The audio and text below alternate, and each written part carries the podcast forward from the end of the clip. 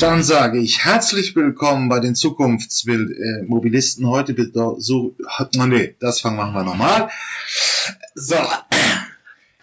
Herzlich willkommen bei den Zukunftsmobilisten. Heute begrüße ich Dr. Christoph Horn. Bitte stellen Sie sich einmal kurz vor. Hallo Herr Falk, schön, dass ich hier dabei sein kann im Podcast. Ja, Christoph Horn ist mein Name. Ich bin der CEO für Automotive und Transportation. Oh, Entschuldigung, jetzt muss ich den. Okay, ähm, schneiden Sie oder wir von, von vorne? Genau, erstmal das, erstmal das Chi-Weg, eine kleine Meditationsübung, ist ja alles nicht ja. schlimm. Wir reden über Themen, die wir alle bis aus dem FF kennen. So. Und außerdem sind alle guten Dinge immer drei. Ähm, ich sage herzlich willkommen bei den Zukunftsmobilisten. Heute begrüße ich Dr. Christoph Horn. Bitte stellen Sie sich einmal kurz vor. Hallo Herr Vogt, schön, dass ich dabei sein kann. Christoph Horn ist mein Name. Ich bin der CEO für Automotive and Transformation der Umlaut AG. Ja, ich komme zum Thema Automobilen schon seit über 20 Jahren und vor 20 Jahren war Autofahren und die Automobilindustrie noch recht langweilig, denn da ging es um Motoren und neue Fahrzeuge und andere Antriebe und so weiter. Aber das hat sich verändert und wir beschäftigen uns in der Umlaut AG genau mit der Strategie, mit den Prozessen und der Technologie, die in der Automobilindustrie gerade äh, interessant sind. Von Hause aus bin ich Physiker und Mathematiker. Also das heißt, man kann alles so ein bisschen als Physiker und Mathematiker. Das passt aber ganz gut in die Welt rein zur Zeit, in der eben unglaublich viel Durchmischung von Technologie plus Prozesse und Organisationsveränderungen da sind. Das heißt, das technische Grundwissen ist da. Ich bin dann 2001 eingestiegen in die Firma, die damals noch P3 hieß. Seit Oktober heißen wir Umlaut. Und sind dann eben äh, über die Automobilindustrie reingewachsen in dieses Feld autonomes Fahren, E-Mobilität, Connected Services in der Automobilwelt. Und ich habe diesen Bereich mit aufgebaut über die Jahre und leite heute eben den weltweiten Bereich. Das sind um die 1500 Leute, die dort in diesen Themenfeldern für uns arbeiten. Ähm, hat in der jüngeren Geschichte eigentlich nie eine Zeit gegeben, wo sich so viel an so vielen Ecken in der Mobilität und dann auch in der automobilen Mobilität geändert hat, oder? Ja, die Gleichzeitigkeit dieser verschiedenen Disruption oder zumindest starken Veränderungen ist eben das, was den Automobilherstellern gerade wirklich den Kopf zerbrechen lässt. Ich glaube, die, diese Überlagerung von eben der Digitalisierung der Prozesse selber, neuen Geschäftsmodellen, ähm, den niedrigeren Barrieren für E-Fahrzeuge zum Beispiel. Also es ist einfacher geworden, Autos zu bauen und gleichzeitig den unglaublichen Anforderungen, um autonome Fahrzeuge hinzubekommen. Diese Gleichzeitigkeit ist das eigentliche Problem, dass man nicht in Ruhe nacheinander evolutionär in diese Schritte reingehen kann. Ähm, ist ein schöner Punkt, der eigentlich auch ein bisschen selten thematisiert wird. Aber das Elektroauto bietet ja tendenziell die Möglichkeit, dass ein neuer Wettbewerber sich einfach in den Automobilbau bewegen kann. Der technische Fortschritt bei den Verbrennern ist nicht mehr gravierend. Äh, die Technik kann man endlich ähm, lernen, die neuen, die man braucht. Wer ist denn da so eine strategische Bedrohung für die, sagen wir mal, europäische Autoindustrie? Ja, wenn man mal die Messen anschaut, die IAA war ja mal so das Flaggschiff und es hat sich weiter bewegt in Richtung des CES in Las Vegas, also eigentlich der Consumer Electronics Show. Ähm, haben die Fahrzeuge aber ihren ganz festen Platz. Und auf dieser CES, die jetzt im Januar wieder in Las Vegas stattgefunden hat, konnte man das einfach wirklich mit den Händen greifen. Da waren auf der einen Seite die europäischen und auch westlichen OEMs, dann waren die neuen Player da, wie ein NIO, wie ein Byton zum Beispiel. Byton geht jetzt demnächst auch auf den Markt mit sehr, sehr großen Displays, mit sehr viel Ökosystem und sehr viel Software. Und das ist also die, die Kategorie von Angreifern, die als neue Player jetzt versuchen reinzukommen. Da scheitern eine ganze Menge von Firmen. Also Faraday war ja, eine große Wette. Also es ist nicht so einfach, das zu tun, aber das Muster, das dahinter steckt, ist immer das gleiche. Wenn man sich anschaut, wie entstehen diese Fahrzeuge, dann sind das meistens Leute, die aus der traditionellen Autoindustrie kommen. Also das heißt, die Designer, die Entwicklungschefs sind Deutsche, sind Amerikaner, die kennen das Geschäft in- und auswendig. Dann holt man sich große Systempartner zusammen, dann holt man sich den Bosch, den Conti, den ZF, wie auch immer. Und damit ist man eigentlich schon in der Lage, ein vernünftiges Auto auf die Beine zu stellen. Mal abzüglich der Frage, äh, wie kriegt man es produziert, wie kriegt man es äh, dann in den Vertrieb und so weiter. Also komplexes Thema, aber die Hürden sind doch relativ klein geworden. Einer der Überraschungsgäste auf der CES war ja Sony. Das war mhm. ganz lustig zu sehen. Sony hat ein Fahrzeug vorgestellt. Nicht mit der Intention, Autos zu bauen, aber um zu demonstrieren, dass man eben das kann. Und das war eine völlige Überraschung. Das Sony Top Management hat eine Stunde vorher erfahren, dass sie überhaupt dieses Auto vorstellen. Also die haben alle geglaubt, es gibt die neue PlayStation 5. Und dann hat man hier die Pressekonferenz eigentlich gehijackt und gesagt, nee, wir haben ein Auto. Und am ersten Tag waren die ganzen deutschen OEMs erstmal not amused und sind da gar nicht hingegangen. Um am zweiten Tag dann hinzu, hinzugehen und zu verstehen, was, was haben die eigentlich vor? Ist es eine Bedrohung oder ist einfach nur ein neuer Player da? Aber es geht. Ähm, es haben ja auch einige äh, Fisker Karma, äh, Henrik Fisker ist ein relativ bekannter Autodesigner, brachte uns die DB-Reihe von Aston Martin hat also an 2011 den Anlauf mit dem Fisker Karma gestartet, äh, hochpreisige Luxus-Sportlimousine, ist ein bisschen eingegangen, jetzt macht er einen neuen Anlauf. Ja, es gibt immer mehrere, mehr Akteure, die den Weg jetzt finden. Die deutschen Kleinen, das sind Street Scooter, das ist Sono. Ähm, aber die Frage, wie stehen jetzt eigentlich die Etablierten da? Also Elektromobilität kommt, äh, die Bänder von, von, äh, von äh, Volkswagen sind im November äh, angelaufen.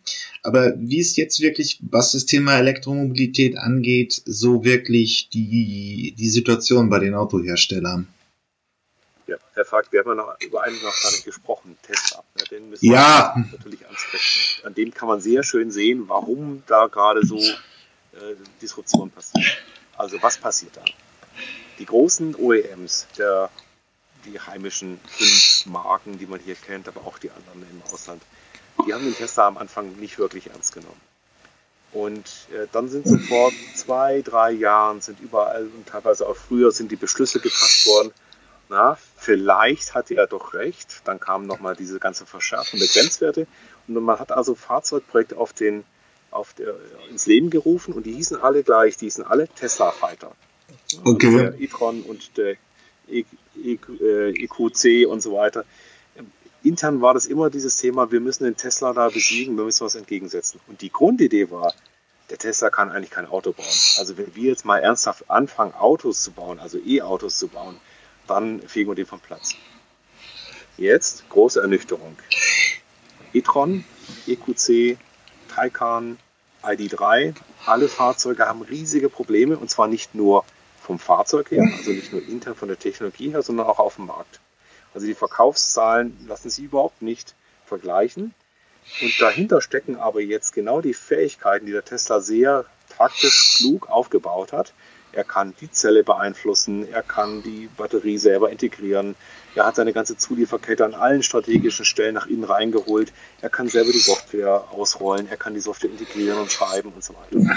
Diese Fähigkeiten sind in der Arbeitsteilung der etablierten OEMs alle irgendwo outgesourced. Und jetzt stellt sich heraus, dass man am Anfang die E-Mobilität erst nicht wollte und jetzt, wo man es wollen müsste, kann man es aber nicht. Das heißt also, die Fahrzeuge haben große Probleme, weil die Integration dieser verschiedenen Domänen mit externen Partnern viel schwieriger ist, als wenn man das im eigenen Haus tatsächlich hinbekommt. Also, wir reden gerade über ein Kompetenzproblem und die Frage, wie baut man das jetzt sehr, sehr schnell nach, damit man in der Lage ist, ein E-Fahrzeug auch tatsächlich auf den Markt zu bringen, was wettbewerbstauglich ist. Und da ist eben nicht das Design oder der Motor der ausschlaggebend, sondern in der Integration zeigt sich, wie viel Sprit, also jetzt Kilowattstunden verbraucht in so ein Fahrzeug eigentlich und wie weit komme ich damit und wie kann ich es leicht machen und wie kann ich die Software draufspielen. An all diesen Themen hakt es gerade, weil es Kompetenzen sind, die im alten Fahrzeug nicht so relevant sind. Das ist ja, es ist richtig. Also nur hat er es ja auch geschafft, von der Börsenkapitalisierung größer als Volkswagen zu werden. Die Diskussion, dass in Amerika, in den USA auch einfacher ist, Wagniskapital zu bekommen als in Deutschland, die lassen wir hier mal außen vor. Aber er ist auch immer erst noch bei 500.000 Fahrzeugen im Jahr. Das ist, der Golf setzt allein 200.000 in Deutschland pro Jahr ab. Also, er treibt die Industrie, da würde ich sie ihn teilen, wobei ich hier als Medienschaffner auch sagen muss, er ist auch ein ziemlicher äh, PR äh, Könner. Ähm, da ist nicht alles so viel Substanz, was, ähm, was er uns damit auch vorgibt. Es ist halt immer die Entscheidung, ob ich über das Stöckchen springe, das er mir hinhält. Also der gute Elon Musk. Nur die Frage ist, ähm, sind wirklich die Hersteller so bedroht in diesem Themenfeld oder eher die Zulieferer? Denn äh, als Hersteller stecke ich als ja einfach nur neue Zulieferer zusammen. Und daran klemmt sich. Nicht ganz richtig. Das ist nicht ganz richtig. Dann, was die OEMs durchaus gelernt haben, ist eben, dass wir in der klassischen Fahrzeugarchitektur an vielen Stellen in eine Sättigung reinkommen. Ja, wissen Sie noch, wie viel Gigahertz Ihr Computer an, an Taktung hat? Oder wie viel Speicher Sie haben? Der, das weiß fast keiner mehr, weil das nicht mehr so relevant ist. Also das ist gesättigt, das ist ausreichend da. Beim Auto mal so eine ähnliche Bewegung. Das heißt, viele Themen sind einer, einigermaßen ausgereizt, das Fahrwerk und so weiter. Da muss man nicht mehr viel schrauben.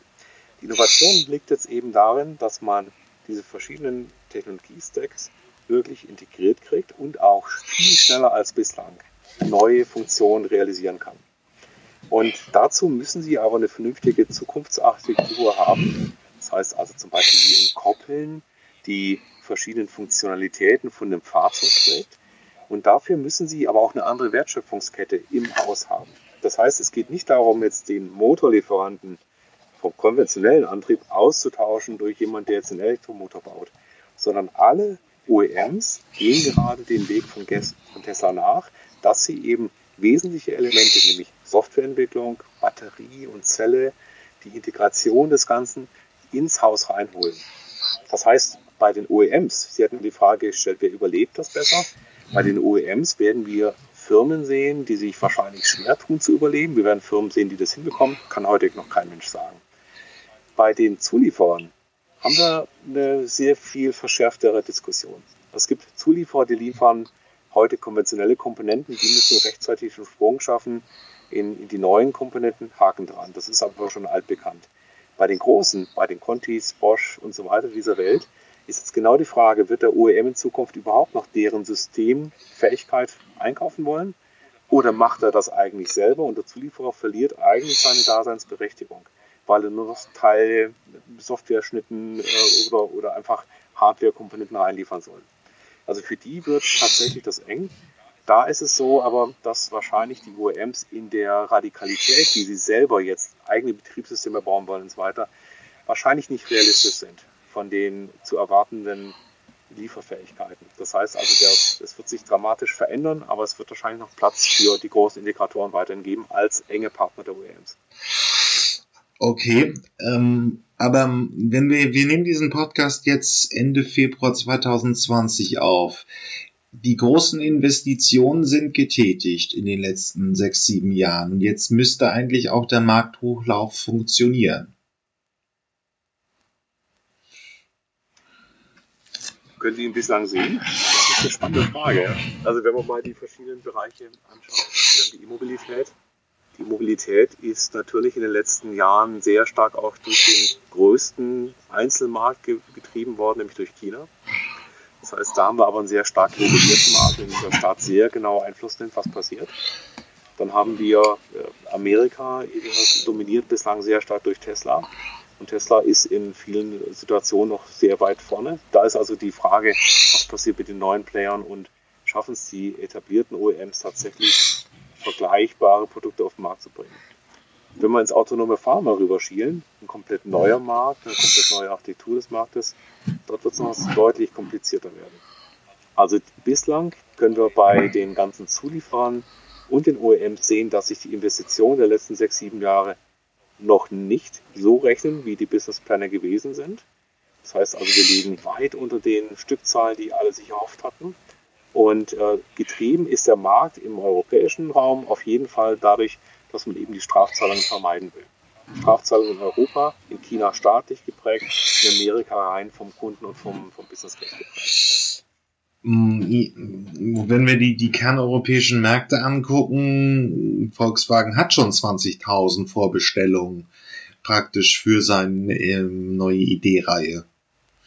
Oh, reicht das noch nicht oder müssten Sie im Marketing noch mehr nachlegen? Also die 20.000 sind natürlich ähm, erstmal sehr erfreulich, also dass tatsächlich die Kunden darauf anspringen. Ähm, wenn Sie das Modell 3 von Tesla anschauen, liegen wir dann in einer anderen Größenordnung, aber dann reden wir auch über den weltweiten Markt. Ähm, die 20.000 werden noch nicht reichen, um, um so eine Fahrzeugbauerei wirklich profitabel zu machen. Aber es ist ein, auf jeden Fall ein guter Start und der ID3 muss kommen. Also äh, dies hat ja auch eine sehr äh, inzwischen bekannte Brandrede gehalten, die ist auch veröffentlicht worden, wo er eben genau sagt, der Erfolg des ID3 ist, ist nicht optional, der muss stattfinden. Und dafür müssen die Softwareprobleme gelöst werden.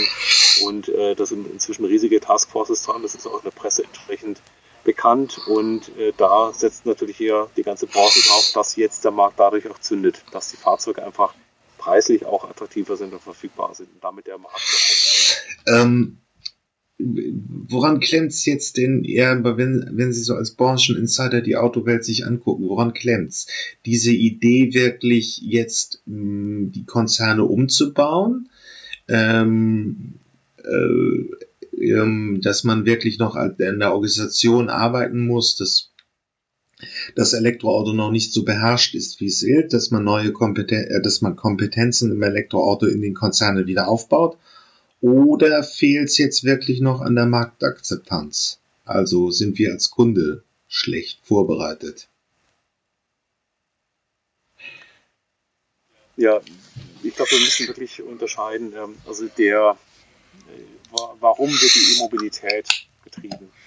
Der Tesla hat natürlich den einen Vorteil, er hat mit diesem, Sie haben es ja schon angedeutet, mit dieser marketingorientierten Leitfigur hatte die Early Adopters, also die Leute, die halt eine neue Technologie nehmen, abgegrast und abgegriffen. Das hat funktioniert, weil die Leute auch den Tesla nicht fair vergleichen in dieser Stelle mit den restlichen Fahrzeuganforderungen, die sie sonst gehabt hätten. Also wer Tesla fährt, der ist über viele Dinge begeistert, der ist aber über normalerweise viel mehr Dinge nicht gar nicht begeistert. Da nämlich, wo das, die Tesla-Fahrzeuge bislang bei weitem nicht den Standard haben, den sie sonst eigentlich erwarten würden. Das heißt, da haben wir so ein Phänomen, dass jemand, der sich sehr als Pionier versteht, ganz gnädiger auf, auf solche Mängel draufschaut. Äh, wenn man auf den normalen Autokäufer draufschaut, jetzt, Sie haben den Golf genannt, also haben, was fahren Sie für ein Auto? Ähm, Volvo. Also äh, noch kein E-Fahrzeug? Nein, nein, noch nicht. Und, äh, ich, ja, ich fahre auch noch kein E-Fahrzeug, also ich fahre ein deutsches Fabrikat, ähm, das ist ein Diesel auch noch und ich habe große Strecken, die ich zurücklegen muss. Ich bin da habe ein relativ atypisches Bewegungsmuster. So, wenn man so eine Frage stellt auf einer Konferenz, gerade in der Automobilindustrie, und dann fragt man nicht nach dem Dienstwagen, sondern man fragt, was für ein Auto haben Sie sich denn privat als Zweitwagen für sich oder Ihre Frau oder die Kinder, was mal gekauft? Da streckt fast keiner mit E-Mobilität. Und äh, das heißt also, die, das Angebot ist heute noch nicht so attraktiv, dass wir in einem freien Markt, der nicht durch Regulierung funktioniert, sondern einfach nur durch das, das freie Preis-Leistungs-Verhältnis, dass das funktioniert. Was wir bei den Dienstwagen sehen können, ist ganz klar, dass die äh, Initiativen wie ein halbes Prozent statt ein Prozent für die Dienstwagenvergütung, dass das zieht dass Leute deswegen äh, den Vorteil nutzen. Das sehen wir auch in anderen Ländern, wie zum Beispiel in Norwegen, wo man eine sehr, sehr hohe Quote hat, aber auch eine hohe Förderung. In China wird das ganz anders reguliert werden. Also das heißt, da kommt der Staat eben und setzt die Ziele und, und setzt sie auch durch. Also insofern glaube ich, dass wir Ihre Frage insofern beantworten können, dass zurzeit E-Fahrzeuge in einem freien Markt noch nicht wettbewerbsfähig wären ohne staatliche Anreize oder Regulierung. Und vor allen Dingen diesen Mechanismus kennt man aus vielen Innovationen heraus. Ähm, man vergleicht ja diese innovativen Produkte eines bekannten etablierten Herstellers mit den Produkten eines bekannten des, des bekannten etablierten Herstellers. Also ich vergleiche den ID3 mit dem Golf, aber ich vergleiche ihn, bin ich einfach frei in diesem Innovationsfeld. Das ist so ein bisschen der Ballast, den sie mitschleppen. Und das ist auch genau der Ballast, den ja die OEMs äh, hier in irgendeiner Weise erfüllen müssen. Sie müssen die Qualität halten, sie müssen den Preispunkt halten, sie müssen die Dauerhaltbarkeit halten, sie müssen, sie können eigentlich nichts weglassen und müssen gleichzeitig noch irgendwas hinzufügen, was dann die Mobilität ausmacht. Und das haben eben viele Pioniere dann eben einfacher, weil sie sagen, ja, wir halten uns nicht an die vermeintlich äh, geltenden Regeln und äh, lassen einfach mal Dinge weg fokussieren uns auf das, was wirklich innovativ und radikal ist und das machen wir richtig gut. Und die Falle ist natürlich jetzt, dass die 100% erreichen zu wollen, äh, ohne irgendwas wegzulassen. Das macht es langsam, das macht es teuer, das macht es komplex. Ähm, können Sie noch uns irgendwie eine gewisse Hoffnung geben für diese doch nicht unbedeutende äh, Industrie in Deutschland, also für die Autohersteller, das alles, was dazugehört? Es sind ja fast fünf Millionen Jobs, die da insgesamt dranhängen. Ja, also äh, da ist definitiv Hoffnung da. Also es, es ist jetzt sehr einfach, diesen, diesen Weltuntergang herbeizureden. Ähm, erstmal, was man, was alle OEMs, die neu auf den Markt gekommen sind, auch feststellen mussten. Das Auto ist in seiner Produktkomplexität und aber auch in der ganzen Regulierung und allem, was da draußen noch dranhängt, ist es kein einfaches Ding. Also viele haben sich ja auch wieder zurückgezogen, also nach dem Motto Nobody told me that automotive is so komplex, äh, so kompliziert, so Trump-mäßig, wo man feststellt, ja, ich muss halt nicht nur ein Auto irgendwie auf, als Showcard zeigen, sondern ich muss in der Lage sein, das auch dauerhaft zu beherrschen.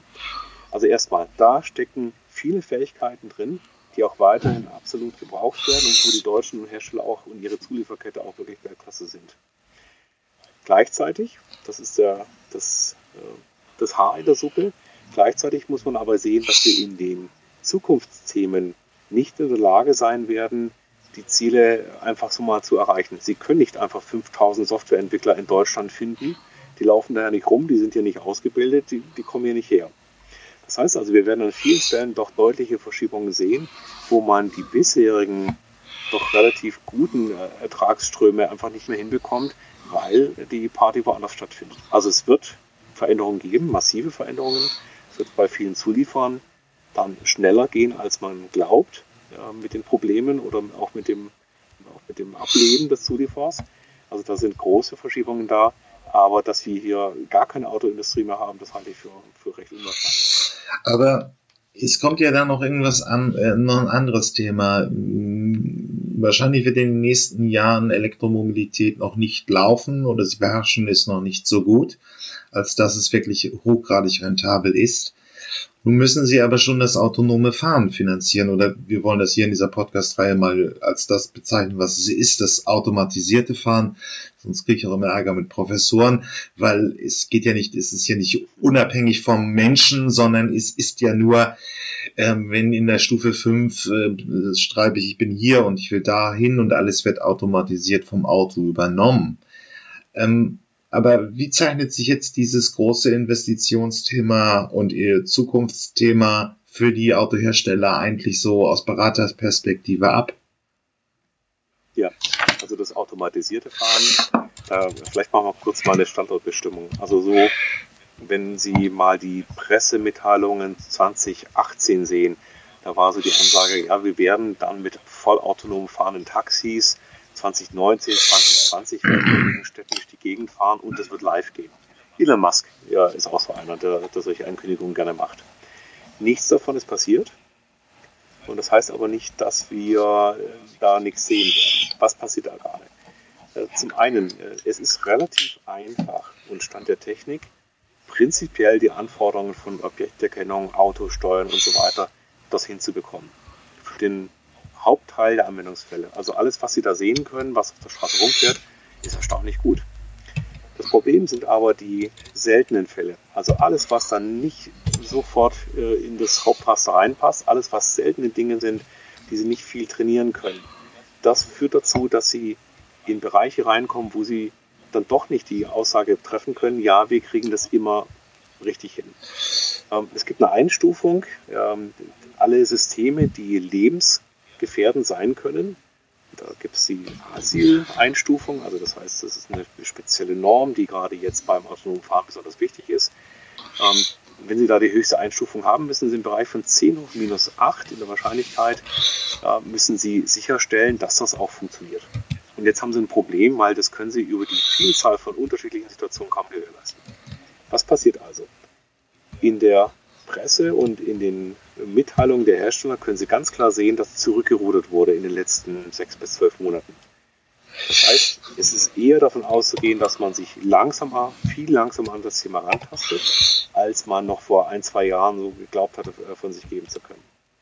Wir werden also auf der einen Seite äh, vollautonomes oder vollautomatisiertes Fahren in sehr speziellen Anwendungsgebieten sehen. Also wenn Sie einen Shuttle mit der definierten Strecke haben und so weiter, mag das vielleicht viel, viel schneller möglich sein. Oder denken Sie mal an den Truck, der in den USA über 400 Meilen schnurgerade Autobahn fährt, von einem Hub zum nächsten Hub. Das sind Themenfelder, die werden relativ zügig kommen, weil sie beherrsch deutlich beherrschbar sind. Aber der Shuttle äh, oder der Taxiersatz, der sich einfach mal durch den Innenstadtverkehr in einer Großstadt dadurch quält, das wird noch sehr, sehr lange dauern. Das ist so die eine Achse. Das heißt, die Technologie ist prinzipiell da, aber die Sicherheit und die, ähm, die Absicherung des Ganzen ist viel komplexer und viel härter, als sie geglaubt haben. Heißt auch, dass sie als einzelner OEM kaum eine Chance haben, das vernünftig zu machen. Ähm, und sie brauchen sehr, sehr viele Daten und sie brauchen sehr viel Geld. Es gibt eine zweite Achse. Ähm, also die Frage ist, in welchem Geschäftsmodell findet das eigentlich statt? Ähm, in China ist es ganz klar, da sorgt der Staat dafür, dass er durch Regulierung im Prinzip Skaleneffekte erzeugt. Dann gibt es die Möglichkeit, dass sie die teure Technik einfach dadurch, dass sie den, dass sie den Mobilitätsfall anbieten, äh, refinanzieren. Also wenn Sie einen Taxifahrer aus der Rechnung rausnehmen, ist es viel einfacher, als wenn Sie eine Sonderausstattung beim Auto dazu verkaufen wollen mit der ganzen Sensorik. Das heißt also, die Firmen, die ein ureigenes Interesse haben, den Fahrer aus dem Spiel zu nehmen, die werden auch vom Business Case her äh, dort deutlich bevorteilt sein. Und das ist ein gewisses Dilemma für die deutschen OEMs auf jeden Fall, weil man eigentlich sich von den Mobilitätsanbietern verabschiedet hat. Also Daimler und äh, BMW zum Beispiel haben ja gerade eben angekündigt, dass sie ihre äh, Movil und, und Share-Aktivitäten ja eigentlich am liebsten ganz verkaufen möchten oder zumindest Investoren reinholen möchten. Das heißt also, das sind eigentlich genau die Anwendungsfälle, die dann dafür sorgen würden, dass man mit dem autonomen Fahren dann Geld verdienen kann. Aber man sieht beim autonomen Fahren eben, dass die Zeitachse so lang noch sein wird, dass das jetzt noch nicht funktioniert. Hm. Lange Antwort. Hm, ja. Auf ein komplexes Thema, dafür sind wir hier beim Podcast und nicht bei Twitter. Ähm, das ist schon in Ordnung. Aber der, der Sicherheitsaspekt, es wurde hier schon am Anfang debattisiert. Ähm, ich meine, die, die Technik verspricht doch eigentlich einen massiven Sicherheitszuwachs, weil der Haupt, die Hauptunfallursache ist weltweit einfach der Mensch. Ähm, zu, zu schnell, zu betrunken, zu unaufmerksam. Ähm, wo kommt jetzt diese statistische Wahrscheinlichkeit her, die wir aufle ähm, die wir aufs ähm, auf die aufs automatisierte Fahren legen und die wir verlangen? Also im Prinzip gibt es ja keine absolute Sicherheit. Also die Idee, dass, dass das Fahrzeug keinen Fehler machen darf, ist natürlich Quatsch. Ähm, das heißt, man nähert sich an sich an, äh, indem man deutlich besser sein will als der Mensch. Und der Mensch ist gar nicht so schlecht. Also bis auf die Fälle, wo er mutwillig eben Fehler macht. Sie haben das Thema betrunken Autofahren angesprochen. Also das heißt, ähm, die deutsche Sichtweise ist häufig so, wir wollen das absolut sicher machen, dann müssen wir uns da ganz anders rantasten. Die amerikanische Sichtweise ist oft ein bisschen pragmatischer. Wenn ich zehnmal besser als ein Mensch bin, so what? Dann wäre es ja grob fahrlässig, die Maschine nicht ans Steuer zu lassen. Nur ist eben der Nachweis, wo man tatsächlich steht, gar nicht so einfach. Äh, was wir also sehen werden, ist eher, dass wir wegkommen von diesen klassischen Stufen. Ich weiß nicht, ob Sie Zuhörer schon kennen, aber es also dieses Level 1, 2, 3, 4, 5. 5 wäre dann praktisch der die Kabine bewegt sich vollautomatisch durch die Gegend. Stufe 3 wäre jetzt so eine Funktion wie der Autobahnpilot. Das heißt, ich habe in einem definierten Umfeld, gebe ich die Verantwortung ab. Und diese Fälle von, also viele Hersteller gehen ein bisschen von dieser Systematik raus und sagen eher, wir haben einzelne Fahrfunktionen, wie zum Beispiel parke in einem Parkhaus vollautomatisiert ein oder führe mich über die Autobahn vollautomatisiert in bestimmten definierten Umgebungen. Sowas werden wir haben und dort wird die die Sicherheits, der Sicherheitszuwachs wirklich sehr, sehr groß sein. Also allein die heutigen Level 2 Funktionen sorgen schon deutlich dafür, dass wenn ich die nutze, äh, ich weniger in Gefährdung reinkomme. Aber ich muss eben immer noch die, die Fallback-Lösung sein, wenn der Automat dann abwirft und sagt, jetzt weiß ich auch nicht weiter. Und also an dieser Stelle ähm, ist die Orientierung im Prinzip, was, wie sicher ist der Mensch. Und das äh, Framework, also die die Messgrößen, die Messwerte, die erreicht werden müssen, sind erstmal für diese sicherheitskritische Funktion in der ISO 26682 und, und ähnlichen Normen festgelegt.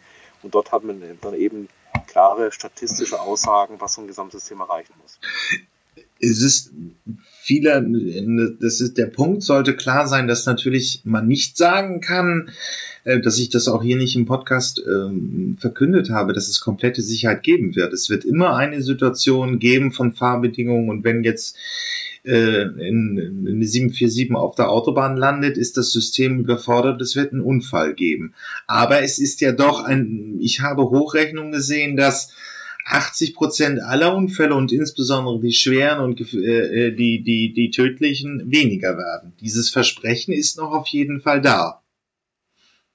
Auf jeden Fall, ja. Und es ist ganz klar, dass die, die Unfallzahlen ja auch allein durch so Dinge wie die Nutzung vom Smartphone und so weiter, also die, die Ablenkung des Fahrers, einen riesigen Anteil hat. Die Fahrzeuge selber, wenn Sie sich mal anschauen, welche Unfallfolgen ähm, rein mechanisch mit den ganzen Sicherheitsthemen und so weiter noch stattfinden, die sind schon ziemlich gut. Das heißt, wir, wir schützen den Fahrer sehr, sehr gut. Wir schützen ihn nur noch nicht gut genug vor sich selber, wenn er nämlich die Fehler selber macht. Und äh, an der Stelle ist, glaube ich, auch das, das deutsche Denken, ich sehe erst ein Risiko und sehe die Chance gar nicht, die eigentlich viel größer sein kann, ist ein Problem. Wir müssen aber auch schauen, ich glaube, die Art und Weise, wie so eine Diskussion geführt wird, ist natürlich auch entscheidend, ob die, die Kunden das akzeptieren.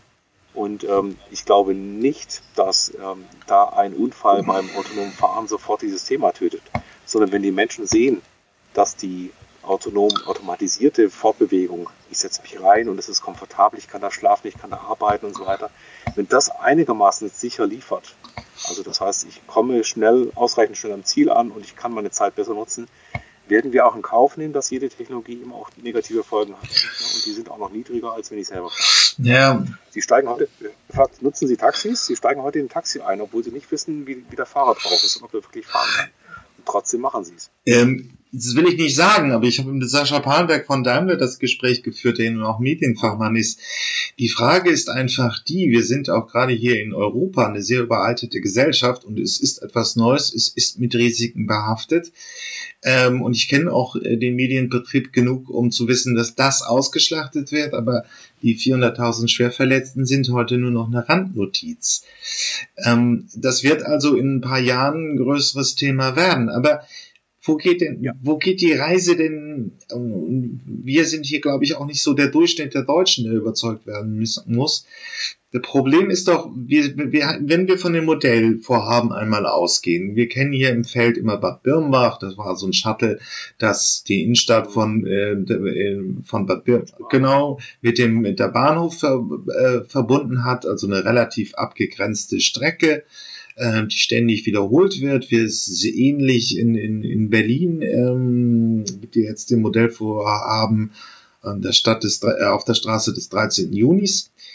Wie, wie geht es weiter und wann, was ist jetzt sicher? Was können wir in zwei, drei Jahren vielleicht als sicher äh, betrachten? Ähm, wie geht's weiter in der Etablierung des autonomen Fahrens oder des automatisierten Fahrens? Also wir werden, ich glaube, verschiedene Stränge parallel sehen. Wir werden auf der einen Seite sehen, dass überall dort, wo ich einen klassischen Business Case draus machen kann, das Thema einen deutlichen Zug hat. Das wird zum Beispiel das Thema Truck sein, Trucks in den USA. Da bin ich recht davon überzeugt. Also klare Randbedingungen, ähm, Hub-to-Hub-Beförderung von Sachen in der Logistikbranche. Dort haben wir sowieso das Problem, dass es nicht genügend Truckfahrer gibt. Also das heißt, da, gibt's, da lösen wir nicht nur den, äh, das, die, die Frage nach den Fahrzeiten, sondern auch einen akuten Mangel und es rechnet sich sofort. Das zweite ist, äh, wir werden äh, immer ausgefeiltere Level 3 Funktionalitäten sehen. Also das heißt, immer mehr Teilaufgaben werden abgenommen werden, das hat man vorhin schon diskutiert. Und das vierte oder das dritte wird sein, ähm, dass wir voraussichtlich dort, wo wir solche Shuttle-Betriebe haben, in eine Situation reinkommen müssen, und ich glaube, das ist machbar, dass diese Shuttles eben nicht wie in, in diesen genannten Pilotprojekten eigentlich mehr in der Gegend rumstehen, als sie sich bewegen. Also wenn Sie die mal anschauen, dann steigen Sie so ein Shuttle ein. Das erste Problem ist, da sitzt ein, Sicherheitsfahrer mit drin. Der muss raus, das können Sie aber remote lösen. Da gibt es auch Lösungen, die in Kürze wahrscheinlich äh, serientauglich, ausreichend serientauglich sein werden.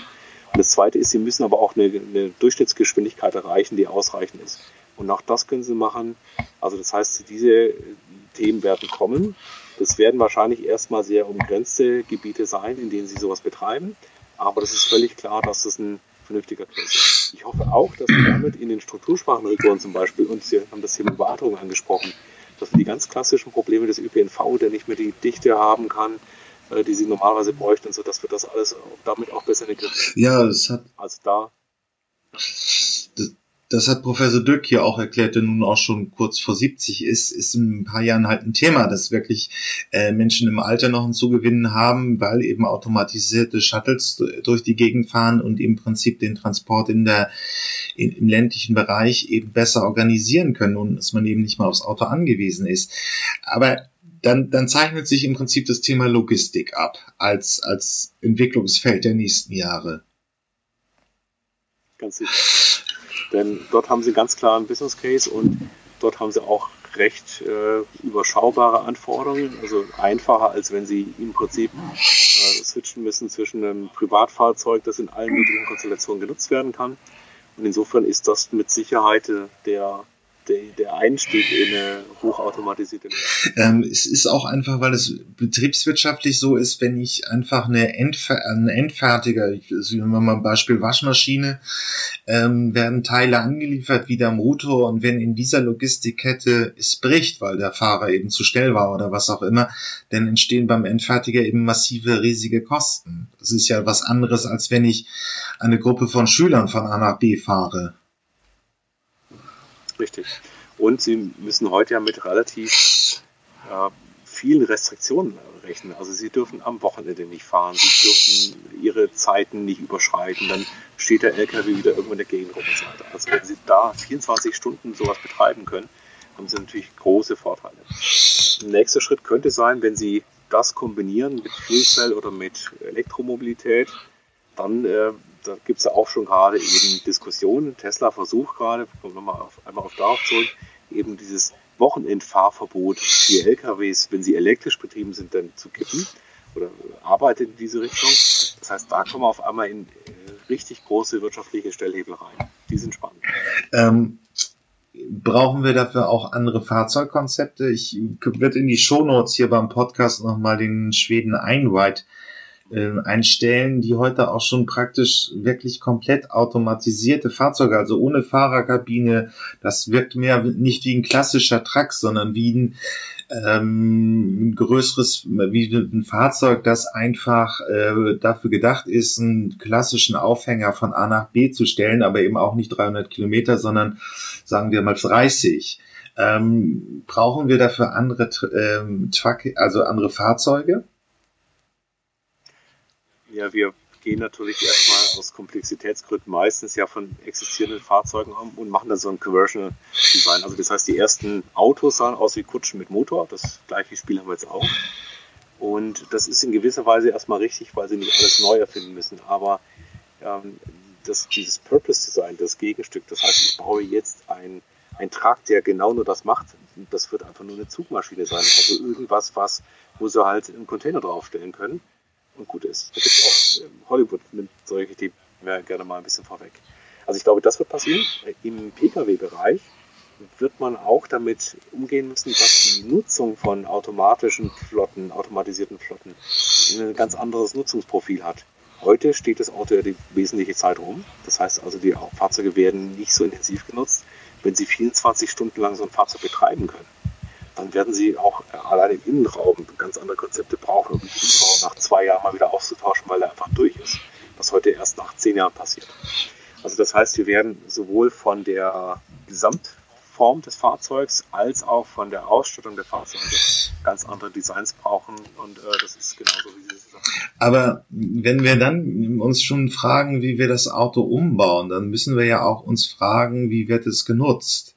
Also was Sie praktisch eben gesagt haben, ist, wenn wir ein, ein automatisiertes Shuttle haben und die ersten gibt's ja, Naji packe ich auch in die Shownotes, ähm, das sind ja praktisch wie Nutzfahrzeuge, ähm, die darauf ausgelegt sind, hocheffizient zu fahren.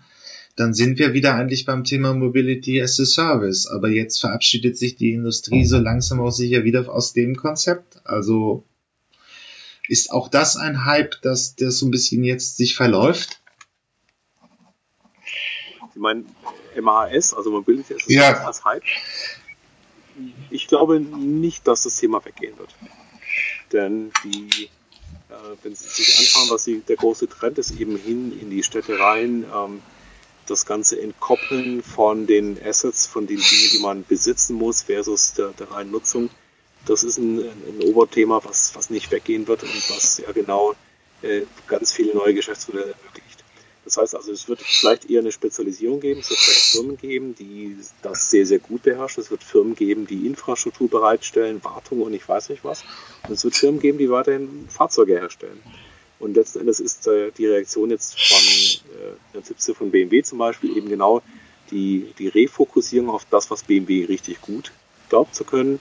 Eben genau nur die, der Fokus auf das Fahrzeug.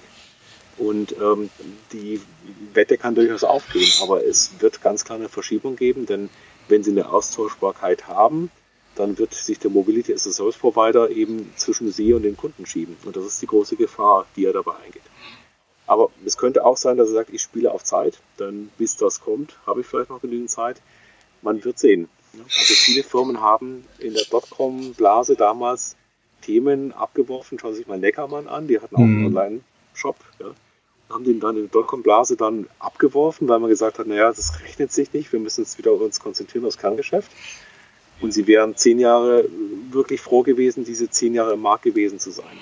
Also das kann durchaus das, die strategische Fehlentscheidung sein. Nochmal, um dem Ganzen ein bisschen Kontext zu geben. Wir, also die Jüngeren nutzen heute Musik zum Beispiel über Spotify. Sie haben eine Plattform, auf der sie da Musik hören können und nicht mehr so wie wir ähm, ähm, praktisch CDs gekauft haben. Und die Idee ist ja eigentlich wirklich, dass sich dieses, diese Pla äh, Plattformansatz auch auf die Mobilität überträgt.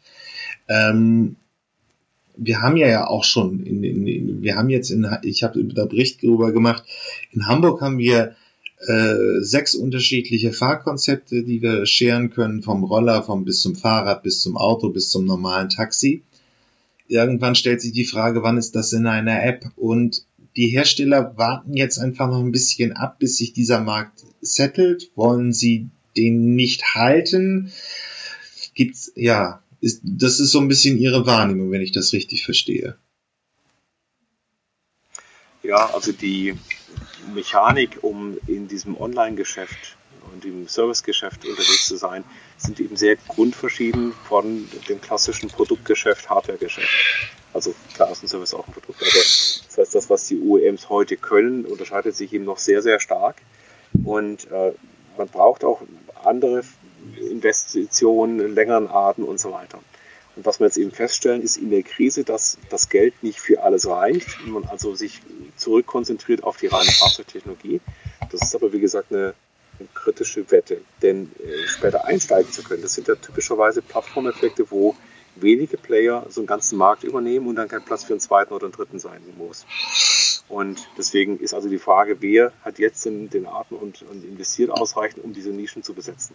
Kann es ja sehr schön sehen an diesen ganzen elektrischen Scootern, äh, die da in der Gegend rumstehen. Da geht es ja nur darum, erstmal den Markt zu besetzen und dann später, wenn die anderen ausgefallen sind, der letzte Überlebende zu sein. Und dieses Spiel gehen die deutschen OEMs und viele der anderen OEMs zurzeit nicht mit. Ähm, wird das weltweit anders gemacht? Weil ich mich frage, Nein, ich fra ja, frage mich, ja, ich frage mich gerade, wo gibt es eigentlich schon so dieses vielbeschworene Mobility auf einer Plattform? Nennen wir es dann eine Service oder nicht? Ja, also das ist eine super gute Frage, denn äh, im Prinzip muss man unterscheiden. Es gibt Hersteller, die sind sehr früh eingestiegen und die verabschieden sich jetzt eher wieder aus dem Feld. Es gibt Hersteller, die haben sehr, sehr spät angefangen, um was zu tun und sind dann jetzt da reingestolpert und äh, tun sich aber ganz genauso schwer. Also eigentlich macht es keiner so richtig gut gerade. Also es verdient keiner mit dem Mobilitätsgeschäft wirklich nachhaltig Geld. Und auch die ganzen Versuche, die vielleicht die Zuhörer auch kennen, Moja in, in Hamburg zum Beispiel, ähm, besteht natürlich unter dem großen Erwartungsdruck, jetzt wirklich schwarze Zahlen zu liefern und dem Betrieb zu beweisen, dass es wirtschaftlich geht. Und es könnte sein, dass das nicht funktioniert. Also man wird sehen. Aber ähm, ich sehe weltweit gerade relativ wenige Player, die das gut können. Ähm, Tesla hat es angekündigt, nochmal den Namen zu nennen, ähm, dass sie im Prinzip ihre Flotte auch für solche Art von Diensten nutzen wollen. Aber das sind halt Ankündigungen, wo man nicht so genau weiß, in welchem Jahrzehnt wird es passieren. Ähm, übrigens nur, um das dann auch nochmal auch äh, die deutsche Fahne da hochzuhalten, so, äh, Sono Motors aus München ähm, ja. hat das gleiche. Gerade ihre die Runde gerade geschafft. Ja. Die Finanzierungsrunde ist gerade gut gegangen. Und, und sie haben ja auch angekündigt, ja, man, es wird ein internes äh, Sharing-System geben, also es wird ein Sharing-System geben oder soll es geben, Ankündigung. Ähm, dann stellt sich halt auch die Frage, ob das so kommen wird und wann. Also, äh, also die These war ja 2016, wir sehen irgendwie das Spotify der Musik, meinetwegen noch, äh, was haben wir noch? Ja, iTunes und ähnliches. Wann sehen wir das im Automobilbereich oder in der Mobilität? 2030, 2040? Früher, ich glaube schon früher. Und ich glaube schon, dass wir das in, in manchen Weltregionen deutlich früher sehen werden. Denn äh, das Besitzen von Fahrzeugen ist eben in vielen Regionen der Welt heute schon eigentlich überhaupt kein Spaß. Das heißt also, wenn das für die Kunden bequemer wird, und das Spotify-Beispiel zeigt das ja, für Spotify war notwendig, dass sie vernünftige End-Devices haben, dass sie eine vernünftige Datenrate haben, dass sie vernünftige Tarifmodelle für Daten haben. Und wenn das gegeben ist, dann ist es viel bequemer, als ihre CD-Sammlung hier durch die Gegend zu schleppen und Musik zu hören. Also in diesem Fall für die Mobilität werden wir ebenfalls erleben, weil es in vielen Regionen heute überhaupt gar keinen Spaß macht, ein Auto zu besitzen. Gehen Sie in die großen Metropolen der Welt. Und zum Zweiten es total nervig ist, dass Sie jedes Mal irgendwie einen anderen Bezahlvorgang haben und das nicht einfach abbuchen lassen können. Also wir erleben eher, dass das Gewinn einfach nur behindert wird durch die Komplexität dieser Marktstrukturen, aber nicht dadurch, dass da der Kundennutzen nicht sichtbar wird. Ich habe seit Jahren eine Bahncard 100. Das hat mein Mobilitätsverhalten in Bezug auf die Bahn auf den ÖPNV total verändert weil ich jederzeit in, jeden, in jeder Stadt Deutschlands einfach in den Bus steigen kann. Ich muss nicht drüber nachdenken. Das hätte ich gerne auch deutlich breiter und dazu hätte ich gerne Zugriff auf verschiedenste Fahrzeuge, weil das Auto, was ich jetzt fahre, passt irgendwie nie so richtig. Mal ist es groß, mal ist es zu klein, mal ist es nicht sportlich genug. Also eigentlich wäre ich total begeistert davon, wenn das alles abgenommen wird. Und ich glaube, der Kundenmehrwert wird da sein. Ähm, dann zum Abschluss noch ein Thema welche Aufgabe hat der Staat in diesem ganzen Gemengelage? Ich meine, wir können jetzt, die, die Wirtschaftszahlen des Autos sind wohl hier auch einigermaßen bekannt. Es ist ja 26 Prozent vom Import, äh, Exportvolumen bis zu 5 Millionen Arbeitsplätze, 700.000 alleine bei den Herstellern ist es ein, und ist es so wie überall in der westlichen Welt ein riesig gravierendes Thema. Was müsste er jetzt machen, damit wir in eine vernünftige Mobilität kommen oder in eine Zukunftsmobilität? Also wir haben ja verschiedene Aspekte, wo der Staat entscheidenden Einfluss haben kann. Das eine ist natürlich die Regulierung. Das heißt also, wie einfach ist es und unter welchen Rahmenbedingungen können ja, autonome Fahrzeuge zum Beispiel zugelassen werden. Das zweite ist das Thema der Anreizsysteme. Dort ist einiges passiert, gerade in Bezug auf die Elektromobilität. Wir sind noch weit entfernt von diesem Ziel, eben eigentlich jetzt in diesen Jahren eine Million auf die Straße zu bringen. Das heißt, da weiter voranzugehen. Es gibt auch einen dritten Aspekt, das sind die, die Grundbefähiger. Und das ist das Thema künstliche Intelligenz, alles, was in Richtung autonomes Fahren sehr, sehr intensiv gebraucht wird. Und da haben wir noch vielleicht das größte Problem, denn die Summen, die wir hier haben, um hier ein vernünftiges Ökosystem aufzubauen, sind immer noch sehr klein und sind viel, viel kleiner in Wirklichkeit, als in der Presse dann besprochen wird. Also wir reden über drei Milliarden und 100 Professoren für das Thema KI. Davon ist fast nichts ausgegeben und fast keine Professoren sind entstanden.